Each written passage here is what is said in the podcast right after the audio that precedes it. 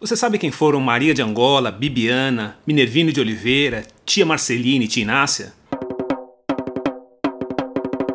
E Zeferina, Mestre Bimba, Joãozinho da Gomeia, Duarte da Costa, de Chocolate, Catarina Mina. Você conhece? Todos são personagens que ajudaram a construir a história da raça negra no Brasil e quase sempre não são reconhecidos e não fazem parte dos livros de história. Ou melhor, não faziam.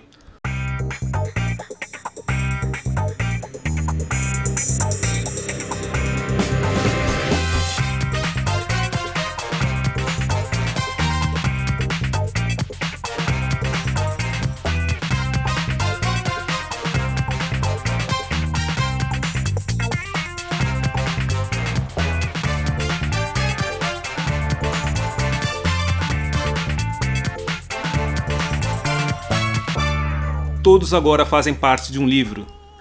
Todos possuem verbetes na recém-lançada e fundamental Enciclopédia Negra, de Flávio dos Santos Gomes, Jaime Laureano e Lilian Schwartz, e estão devidamente registrados em nossa história. Bom, agora você deve estar pensando que eu esqueci de falar quem são as pessoas citadas na abertura.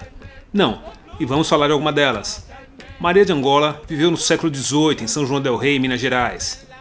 Embora tivesse sido alforriada, ela continuava no cativeiro e seguia sendo submetida a maus tratos. Em 1764, Maria fez uma petição para o capitão Mor da comarca de São João del Rei e conseguiu sua liberdade. Para vocês terem uma ideia de como isso era comum no final do período de escravidão, a minha avó materna, Dona Laura, passou por algo semelhante quando fugiu de Minas Gerais para São Paulo. Isso deu origem a uma parte da minha família, meu lado materno. Prometo que um dia eu conto essa história aqui no podcast 6 em 1. Brasileira, filha de pais africanos, Caetana viveu com seus parentes na fazenda de Rio Claro. Com 17 anos e trabalhando como mucama, foi obrigada a casar com o alfaiate Custódio. Mas Caetana enfrentou a imposição dos senhores e gerou um processo civil para anulação do casamento. Caetana disse não. Caetana é uma das personagens mais emblemáticas da Enciclopédia Negra que foi lançada pela Companhia das Letras. Esta voz que você acaba de ouvir é da escritora Lilian Schwartz, uma das autoras da enciclopédia. No vídeo de apresentação do livro, ela também fala de alguns dos importantes nomes presentes na obra.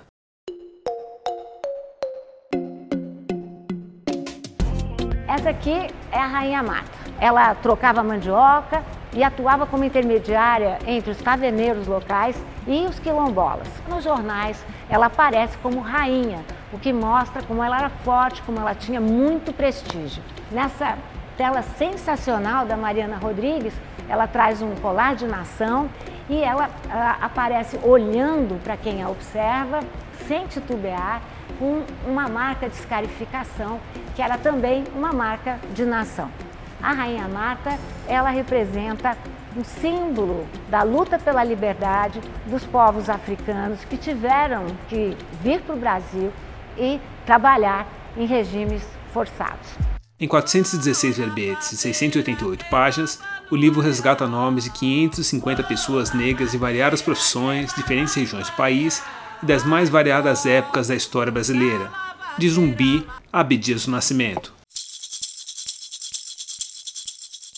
Flávio Gomes lembra que nenhuma região foi deixada de fora da enciclopédia. Todas as regiões foram contempladas, fugindo o padrão, né? Quando a gente fala de escravidão e pós-emancipação, só se fala do que? Das regiões com café, ouro e açúcar, tipo São Paulo, Minas, Pernambuco, Bahia e Rio de Janeiro. E aí tem o caso do Daniel, que é um personagem para o Maranhão. Né? É um personagem muito interessante porque você tem uma história muito rica de quilombos e mocambos, né, eram chamados mocambeiros no Maranhão, e esses quilombos formados fazem uma grande revolta, talvez uma das mais importantes e únicas revoltas quilombolas no Brasil, né? E se sabe que o que tanto os quilombolas como os revoltosos e também os escravos urbanos entraram em contato com essas ideias, o que essas ideias ali do que estava acontecendo nos Estados Unidos na Guerra Civil.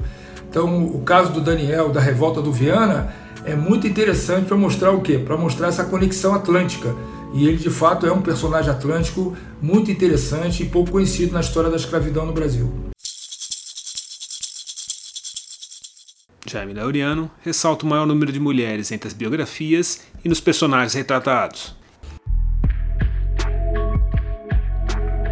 Se silêncio caracteriza a documentação sobre a história do povo negro no Brasil, ainda mais esclarecedor é o silêncio que se abate sobre a documentação de mulheres negras que abandonaram suas famílias no continente africano para construir outras aqui no Brasil. Justamente por essa escassez de registro de mulheres, definimos que teríamos mais mulheres do que homens, tanto nos personagens retratados quanto nos biografados. E esse foi o critério que usamos para também escolher os 36 artistas negros, negras e negres que pintaram os retratos que compõem tanto a exposição quanto a enciclopédia livre.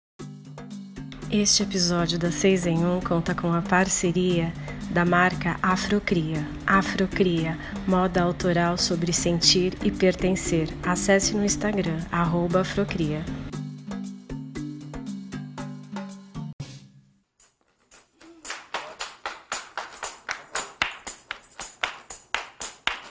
Além do resgate das histórias, o livro também propõe um resgate das imagens de cada personagem, que, assim como vários documentos e fotos ligados à cultura negra no Brasil, foram apagados.